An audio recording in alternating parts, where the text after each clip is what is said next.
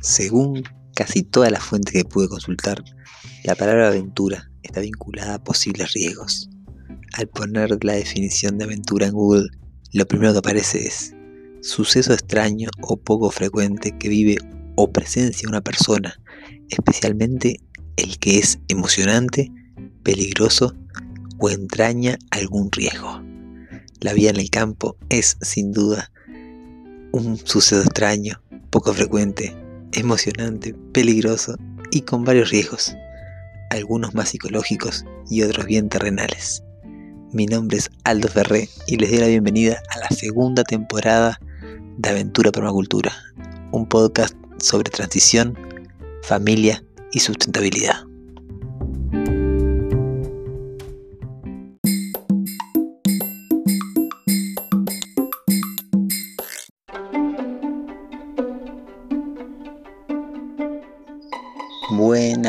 Buenas, buenas, queridas, queridos valientes que me acompañan un episodio más de Aventura Permacultura, el episodio 75. Mi nombre es Aldo Ferré y soy quien está al mando de este, de este barco que, que va surcando ahí las aguas de la sustentabilidad, la transición, la resiliencia y tantas otras aguas que van apareciendo día a día otro episodio nocturno, que acá tengo un grillo que está a full. Suerte que la casa tiene una aislación de 5 centímetros de caucho reciclado, de polvo de caucho en el piso de arriba. Así que voy a poder dormir. Y el episodio de hoy viene a hacer un poquito de, de reflexión no voy a hacer un blend como los que veníamos haciendo, sino voy a hacer un poquito de reflexión acerca del proceso de diseño acá de nuestro espacio, una pequeña retroalimentación de térmica sobre todo, y, bueno, hay algunos detallecitos más que vengo observando por acá. Es un episodio como de al, al caminar, un episodio de, de el caminar, así que todavía no sé cómo se va a llamar, pero le va a interesar, les va a gustar, se lo prometo. Vamos con el episodio 75 de Aventura Permacultura.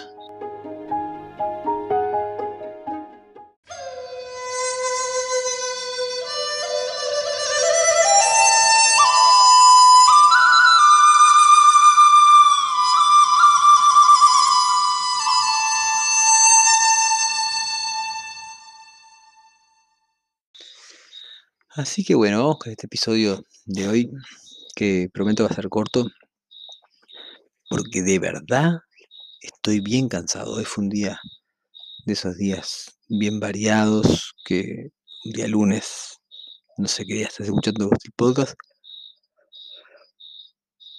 pero creo que este es el récord, récord de todos los récords, 20 segundos, un bostezo, Aldo, te felicito, la verdad, un, baluarte.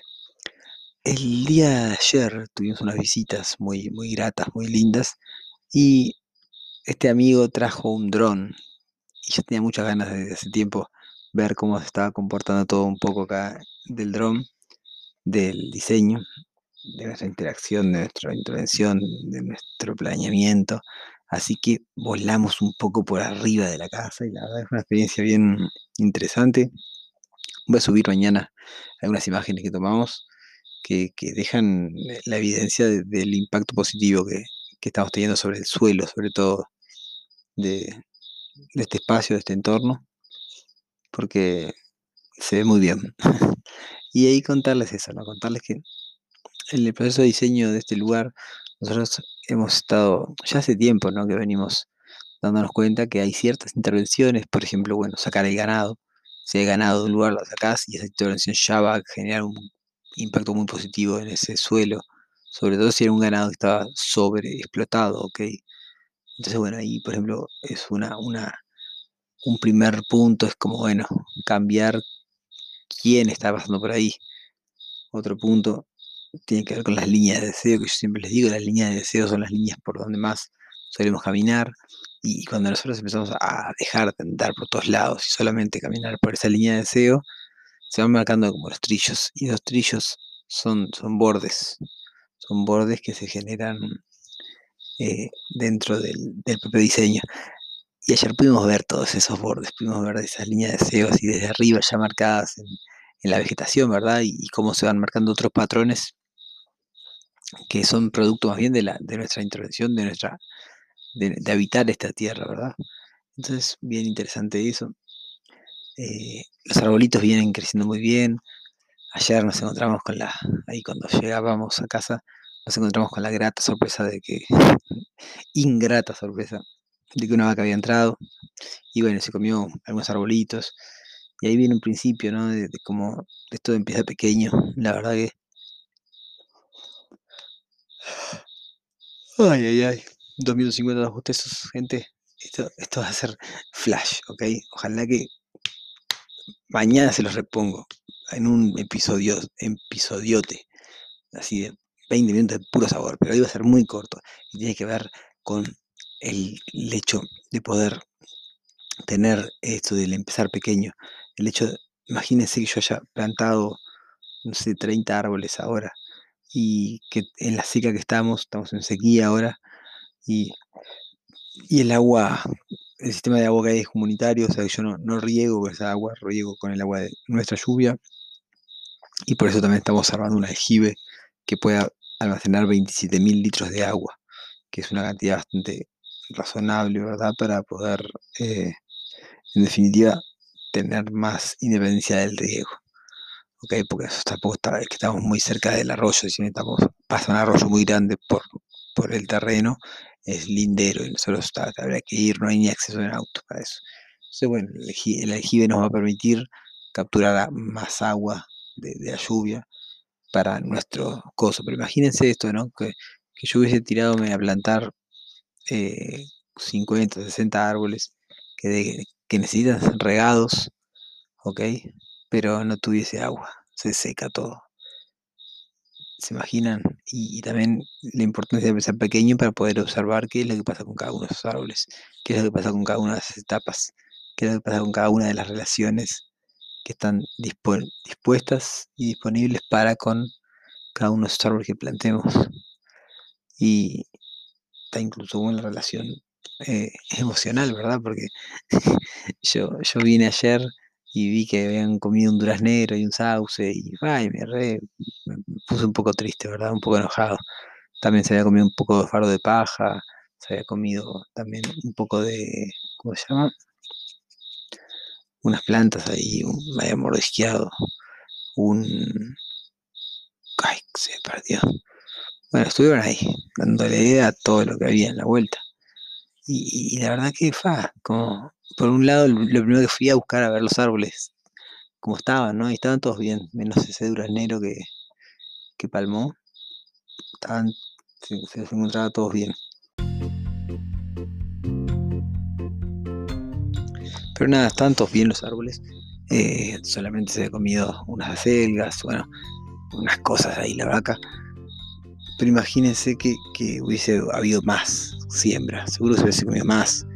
Entonces, el empezar pequeño es muy interesante en ese, en ese tipo de, como es la retroalimentación, ¿no?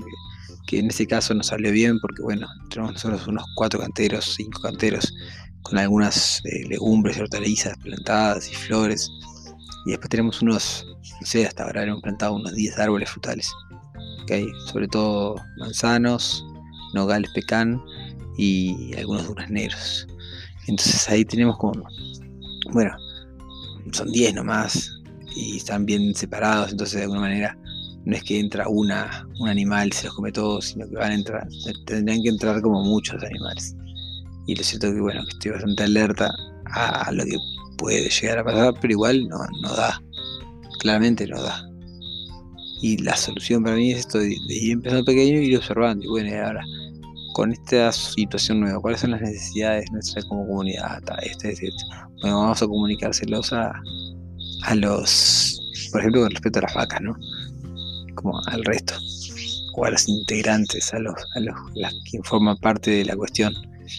Y así con muchas cosas que, nuestro diseño puede tener como estos los sectores, ¿verdad?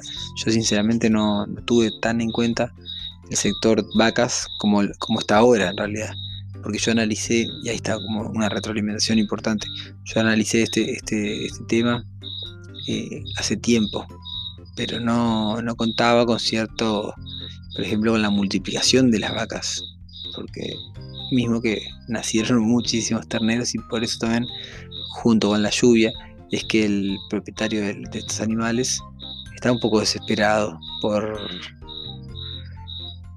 por bueno, por no tener cómo generar, darles de comer a, esos animales, ¿verdad?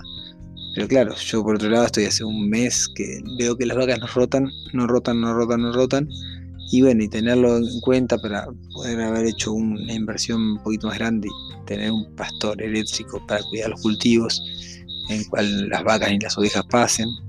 Y, y reinstalarlo para que ellos no entren y que a su vez no sea difícil para nosotros abrir y cerrar. Bueno, en fin, la vida en el campo tiene todos sus detalles.